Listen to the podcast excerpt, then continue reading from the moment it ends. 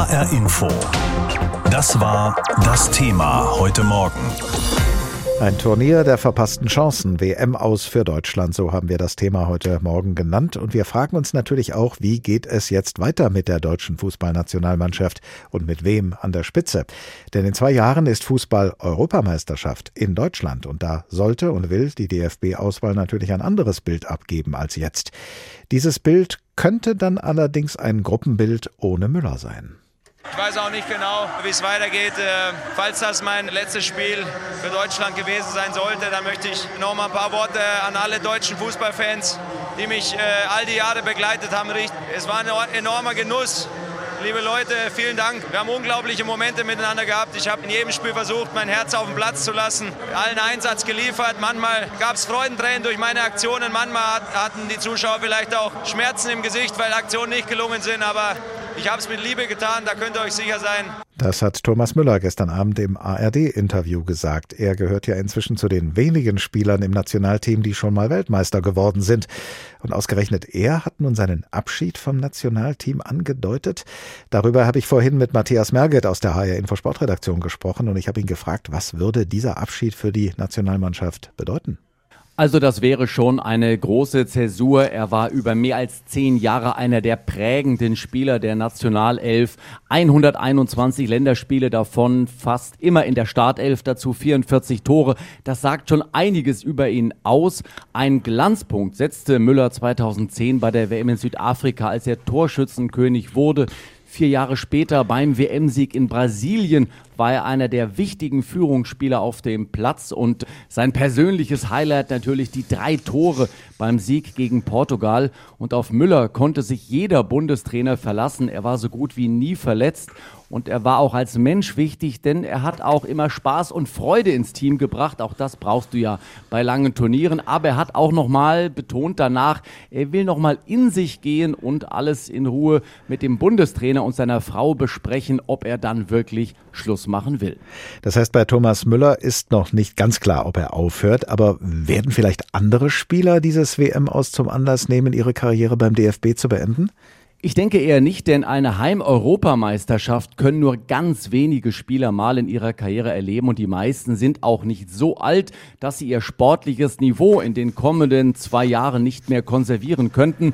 Manuel Neuer ist aktuell 36 Jahre, doch er ist immer noch getrieben von großem Ehrgeiz und er hat auch einige Verletzungen zuletzt gut weggesteckt und Ilkay Gündoğan, vielleicht ein anderer Mann, der da in Frage kommen würde, ist 32 Jahre, spielt aber beim Topclub Manchester City eine zentrale Rolle auf Top-Niveau. Auch bei ihm kann ich mir nicht vorstellen, dass er aufhören will. Fast alle anderen sind noch keine 30, also ich sehe da keinen großen Umbruch, weil Spieler von sich aus entscheiden, nicht mehr für Deutschland spielen zu wollen. Das heißt, der Bundestrainer wird ausgerechnet mit dem Team weitermachen müssen, das bei dieser WM ausgeschieden ist? Mehr oder weniger ja, aber natürlich wird sich der Bundestrainer auch die Frage stellen, wer sind denn die Spieler, die Fußball Deutschland 2024 bei der Heim-EM besser aussehen lassen. Ob Flick dabei auf Marco Reus als wichtigen Baustein im Mittelfeld setzt, da bin ich eher skeptisch. Der hochveranlagte Dortmunder ist leider sehr, sehr oft verletzt, hat jetzt ja auch in Katar gefehlt und wäre dann auch 35 Jahre alt. Ein Timo Werner wird zurückkommen, aber auch er wird zu oft hinterfragt und ist leider auch nicht der Heilsbringer, mit dem alles deutlich besser werden könnte. Also ich denke, Spieler wie zum Beispiel Joshua Kimmich und Jamal Musiala sind da zwei, auf die der Bundestrainer große Hoffnungen setzen wird. Wo siehst du denn die größten Baustellen im deutschen Team, die zu Beginn der Europameisterschaft in zwei Jahren keine Baustellen mehr sein dürfen? Ja, da muss sich der Bundestrainer ganz schnell an die Defensive ranmachen. Ich habe da gestern beim Spiel gegen äh, Costa Rica noch zwei Szenen im Kopf, die wirklich bedenklich waren. Der Bundestrainer hat die Abwehr auch zigmal verändert. Klar, das ist nicht gut, denn die Defensive muss sich ja einspielen. Aber das hat er eben auch gemacht, weil keine Formation tatsächlich auf Weltklasse-Niveau gespielt hat. Und gegen ernsthafte Gegner hat die deutsche Mannschaft so gut wie nie zu Null gespielt. Und in der Defensive Defensive sehe ich auch keine Spieler, die mittelfristig, also bis zur EM in zwei Jahren, der Abwehr deutlich mehr Qualität geben könnten. Und der Spruch des ehemaligen Schalker Trainers Hüb Stevens, die Null muss stehen, hat schon viel Wahres. Schauen wir mal auf den Chef des Ganzen, auf den Bundestrainer. Welchen Anteil hat er an diesem WM aus und wie sehr hat das seine Position geschwächt für die Vorbereitung auf die EM 2024? Er ist natürlich der Hauptverantwortliche für die sportlichen Leistungen und auch Fehlleistungen, auch wenn er natürlich die Chancen gegen Japan nicht selbst vergeben hat. Und mit Kimmich, Neuer, Müller, Rüdiger und Gündogan waren Spieler auf dem Platz, die erfahren genug sind, um ein Spiel und die Mitspieler zu lenken. Aber der Bundestrainer hat Fehler gemacht. Ich denke da zum Beispiel an die frühe Auswechslung äh, von Ilkay Gündogan gegen Japan. Das frühe und blamable WM aus wird die Arbeit in den kommenden Jahren für Flick deutlich schwerer machen, denn die Kritik an seinen Entscheidungen wird früher kommen und die Aura des Supertrainers, der mit dem FC Bayern alles gewonnen hat, die ist natürlich verflogen. Der Druck auf ihn ist damit immens groß geworden und in einigen Interviews hat er schon gezeigt, dass er mit schwierigen Situationen nicht so professionell umgeht, wie er das vielleicht sollte. Und die Frage ist auch, wie weit die Spieler gewillt sind, alle seine Entscheidungen still und leise mitzutragen und wie weit sie eben auch noch Vertrauen in seine Führung und seinen Führungsstil haben. Es wird auf jeden Fall eine große Herausforderung für Flick werden. Und was unser WM-Reporter Heiko Neumann denkt über dieses Turnier und über dieses Aus, das hören wir jetzt. HR Info. Meinung. Statt WM-Titel vorzeitig ab zum Flughafen. Das einst als Turniermannschaft gefürchtete deutsche Team packt leise die Koffer. Vorrunden aus. Es ist schon wieder passiert. Wie 2018, als damals die Fußballgiganten Mexiko und Südkorea einfach zu stark waren. Und jetzt die nächste totale Blamage. Wie geht es den Fußballinteressierten, den Fans? Tut das alles weh? Mir? Eher nicht. Die emotionale Distanz zu dieser Katar-WM und auch zur deutschen Nationalmannschaft, die ist enorm. Natürlich hätte ich mir im weiteren Verlauf noch einmal ein Duell mit Messi und den Argentiniern gewünscht oder ein Aufeinandertreffen mit Brasilien und Neymar. Aber im Konzert der Großen würde die DFB-Auswahl wohl eher nur stören. Da gehört sie aktuell einfach nicht hin. Was bleibt jetzt hängen von Katar 2022? Nichts Nachhaltiges. Das sportliche Abschneiden war ein Desaster. Und auch das Einknicken des DFB vor der FIFA im One Love Bindendrama war mehr als traurig. Dieses Turnier war eines der verpassten Chancen und eines der verpassten großen Gesten. Das Image unserer Nationalmannschaft, das 2014 nach dem Titelgewinn noch hoch über den Wolken schwebte, ist mittlerweile in den Keller gerauscht wenn wir uns so in 10, 20 Jahren selber fragen, wie war eigentlich diese WM in Katar aus deutscher Sicht? Die Geste der deutschen Spieler vor der Japan-Partie, die würde passen. Einfach die Hand vor den Mund halten. So deutlich er war, der 4 zu 2 Sieg der deutschen Mannschaft gegen die Mannschaft von Costa Rica. Er kam zu spät und er hat nicht gereicht. Von drei Gruppenspielen nur eines zu gewinnen, das hätte am Ende nur dann gereicht, wenn es der japanischen Mannschaft genauso gegangen wäre. Aber die hat gestern Abend gegen Spanien gewonnen und war deshalb mit zwei Siegen am Ende besser als unser Team mit nur einem Sieg. Unser WM-Reporter Holger Dahl versetzt uns nochmal zurück in den Moment, als trotz eines Sieges alles verloren war. Katar, 1. Dezember, fast Mitternacht. Geisterstunde. Es ist aus. Deutschland punktgleich mit den Spaniern Dritter. Durch Spaniens 1 zu 2 Niederlage hätte es ein 9 zu 2 statt des 4 zu 2 Erfolgs fürs Weiterkommen gebraucht nüchterne Zahlen. Die Emotionen der Fans klingen anders. Mir fehlen die Worte. Ich glaube auch, dass der eine oder andere sich in der Mannschaft halt auch überlegen sollte, vielleicht auch aufzuhören. Falsche Aufstellung. Echt, das geht gar nicht. So ein arrogantes Auftreten, was hier mit der deutschen Mannschaft passiert ist, ist das aller, allerletzte. Dabei begann der WM-Abend so vielversprechend. 1-0 Gnabry, zehnte Spielminute. Es sollte das Stimmungshoch bleiben. Flanke in die Mitte, Kopfball,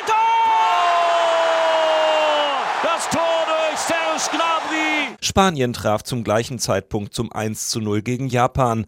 Doch Deutschland gelang keine Beschleunigung mehr. Manuel Neuer sah aus der Entfernung, dass wir nicht jede Chance ernst genommen haben. Ich glaube, dass jeder wollte von uns, jeder wollte verteidigen, jeder wollte angreifen.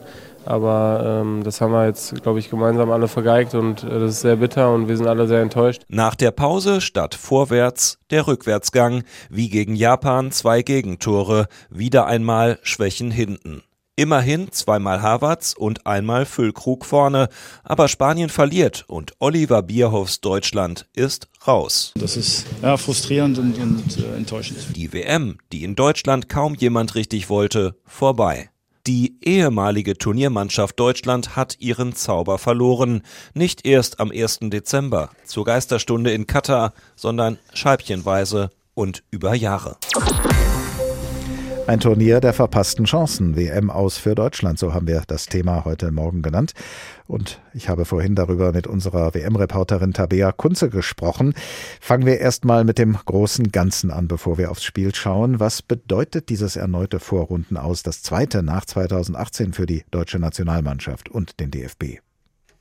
Das bedeutet, dass der DFB international im Moment ein Scheinriese ist. Also man reist hier hin und sagt, äh, man hat den Anspruch, Weltmeister zu werden, aber es ist einfach durch die Leistungen auf dem Platz überhaupt nicht untermauert worden und zwar ehrlicherweise in Ansätzen vielleicht im Spiel gegen Spanien, aber in den anderen beiden Spielen nicht, auch gestern nicht. Und das bedeutet einfach, dass äh, Deutschland international mit der Weltspitze gerade nichts zu tun hat. Gleichwohl war ja am Schluss entscheidend, dass Spanien gegen Japan mit 1 zu 2 verloren hat. Wie konnte es denn dazu kommen? Das war auch ein sehr kurioses Spiel, weil Spanien in der ersten Halbzeit alles im Griff hatte, geführt hat mit 1 zu 0 und dann plötzlich Japan nach der Pause wirklich wie verwandelt auf den Rasen gekommen ist, wie aufgedreht gespielt hat. Spanien hat nachgelassen und natürlich war das auch eine sehr unglückliche Situation jetzt aus deutscher Sicht vor dem zweiten äh, japanischen Tor, weil der Ball möglicherweise nur noch ganz knapp nicht im Aus war. Also das wurde äh, minutenlang überprüft, ob der Ball vor dem japanischen Tor möglicherweise die Torauslinie schon überschritten hat. Da geht es dann wirklich um Millimeter. Unglücklich aus deutscher Sicht, dass das Tor dann eben doch gezählt hat, aber man war selber schuld, dass man sich abhängig gemacht hat von diesem Ergebnis. Unglücklich äh, war das allemal, was der deutschen Mannschaft da gestern widerfahren ist, aber kann man auch sagen, dass sie tragischerweise ausgeschieden ist, weil sie in ihrem nunmehr letzten Spiel vielleicht doch endlich das gemacht hat, was von ihr gefordert war, nur eben viel zu spät? Tragisch würde ich das nicht nennen, weil die deutsche Mannschaft hat dieses Turnier eigentlich wirklich mit dem Auftaktspiel gegen Japan und mit dieser Niederlage eigentlich in den Sand gesetzt. Das äh, konnte man dann eben nicht mehr auffangen, diese Hypothek, diese Auftaktniederlage. Und gestern, ja, Deutschland hat gewonnen gegen Costa Rica, aber auch das war kein überzeugendes Spiel. Zwei Gegentore von diesem großen Außenseiter Costa Rica zu kassieren, das war auch gestern keine Glanzleistung. Blicken wir mal in die Zukunft. 2024 findet bei uns in Deutschland die Fußball-Europameisterschaft statt, also in zwei Jahren. Was kann sich denn bis dahin ändern für das deutsche Team, außer dass Japan dann nicht dabei sein wird? Das stimmt, ja. Erstmal muss natürlich jetzt äh, die Frage erlaubt sein, ist es richtig, jetzt mit Hansi Flick als Bundestrainer und auch vor allen Dingen mit DFB-Direktor Oliver Bierhoff weiterzumachen? Die beiden haben gestern direkt angekündigt, ja, sie wollen weitermachen. Trotzdem haben sie immerhin auch eine Analyse angekündigt innerhalb der nächsten zwei Wochen. Da bin ich gespannt, was dabei rauskommt, weil natürlich waren auch die nicht fehlerfrei. Bierhoff muss sich gefallen lassen, dass dieses One Love-Thema die Mannschaft möglicherweise belastet hat. Hansi Flick hat keine Abwehrformation gefunden. Und das ist das, wo, wo man sich jetzt in den nächsten Jahren oder bis zur Heim-EM auf jeden Fall äh, professioneller auch noch aufstellen muss, dass die Mannschaft das perfekte Umfeld hat, um Leistung abzurufen. Aber natürlich muss auch ein anderer Geist wieder in der Mannschaft stattfinden. Diese unbedingte Gier, dieses Spiel gestern auch klar und möglicherweise so hoch zu gewinnen, dass man doch nicht mehr abhängig gewesen wäre von Spanien. Das habe ich gestern bei den Spielern nicht gesehen. Ein Turnier der verpassten Chancen WM aus für Deutschland. Das ist das Thema heute Morgen in HR Info. So ist das meistens in einem großen Turnier. Auch die Favoriten fallen manchmal früher als erwartet. Belgien ist es ja genauso gegangen diese Woche. Das ist kein Beinbruch, aber trotzdem tut es natürlich weh, den vielen Fans und natürlich auch den Spielern, die sich gestern vor Kameras und Mikros äh, gestellt haben und nach Gründen gesucht haben, Selbstkritik geübt haben und versucht haben, ihre Gefühle zu beschreiben, wie Thomas Müller als erster direkt nach dem Spiel. Es ist so ein bisschen ein Ohnmachtsgefühl. Wir haben sehr viel investiert. Ich glaube, man kann der Mannschaft heute und auch im Spanien-Spiel nichts vorwerfen, sondern das ganze Unglück ist halt äh, mit dem Ergebnis, und da war das Spiel an sich auch nicht so verkehrt, mit dem Ergebnis gegen Japan passiert. Wenn man bei drei Turnieren in Folge ähm, zweimal in der Gruppenphase rausfliegt, einmal im Achtelfinale, ist das äh, ja schon extrem bitter und es lässt irgendwie uns auch alle, glaube ich, so ein bisschen nachdenken, was, was falsch läuft und was wir ändern müssen. Nichtsdestotrotz, glaube ich, müssen wir schon ehrlich zu uns allen sein und sagen, dass ja in den letzten fünf Jahren nicht alles richtig oder vier Jahren nicht alles richtig läuft und jeder muss sich an die eigene Nase packen und ähm, hoffentlich wird es dann in anderthalb Jahren besser. Den Schuh müssen wir uns immer gemeinsam anziehen und äh, da wird nicht auf das Trainerteam gezeigt mit dem Finger, sondern wir verteidigen gemeinsam, auch im ganzen Verbund. Da ist es nicht so, dass man jetzt sagt, das Trainerteam hat Schuld äh, aufgrund der vielen Wechsel, beziehungsweise auch einzelner Spieler jetzt irgendwie die Schuld in die Schuhe zu schieben, ist natürlich auch nicht richtig. Wir stehen wieder bei Null. Das ist die harte Realität. Viel Talent, alles, alles schön und gut, aber ja, da gehört einfach mehr dazu als nur Talent. Da spielen auch andere Faktoren und äh, in dem müssen wir uns verbessern. Ansonsten kommen wir nicht weiter. Dieses etwas Dreckige, das äh, fehlt uns. Das ist eine äh, unheimliche Lehre natürlich und eine totale Frustriertheit. Ich kann das gar nicht erstmal jetzt verarbeiten, dieses Ausscheiden und kann es auch nicht verstehen. Manuel Neuer, Antonio Rüdiger, Kai Havertz haben wir da außerdem noch gehört.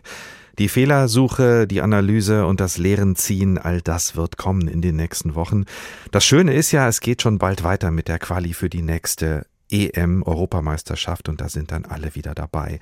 Aber jetzt ist ja noch WM bei aller Enttäuschung über das Ausscheiden der deutschen Mannschaft und deshalb schauen wir mal auf die Teams, die bis jetzt vielleicht besonders positiv überrascht haben. Ich habe mit Martin Roschitz, unserem Sportreporter, gesprochen und ihn gefragt, auch wenn es weh tut, über Japan zu sprechen, aber das Team hat jetzt Deutschland und Spanien geschlagen. Ist das Team so stark, wie es die Ergebnisse vermuten lassen? Also die sind spielerisch natürlich nicht so stark, aber was sie eben haben, das ist eine absolut gute Mentalität. Und das ist ja das, was den Deutschen zum Beispiel abgegangen ist. Und eine grandiose Effektivität. Also, dass die gegen Spanien und gegen Deutschland jeweils zwei Tore machen, das ist natürlich überragend und zeichnet die Mannschaft eben aus. Und mit so einer Mentalität kann man bei einer WM eben auch weit kommen. Es ist halt schwer, Japan zu schlagen. Die stellen sich halt hinten rein und warten, was der Favorit so macht. Und sind dann auch in der Lage, im richtigen Moment zuzuschlagen.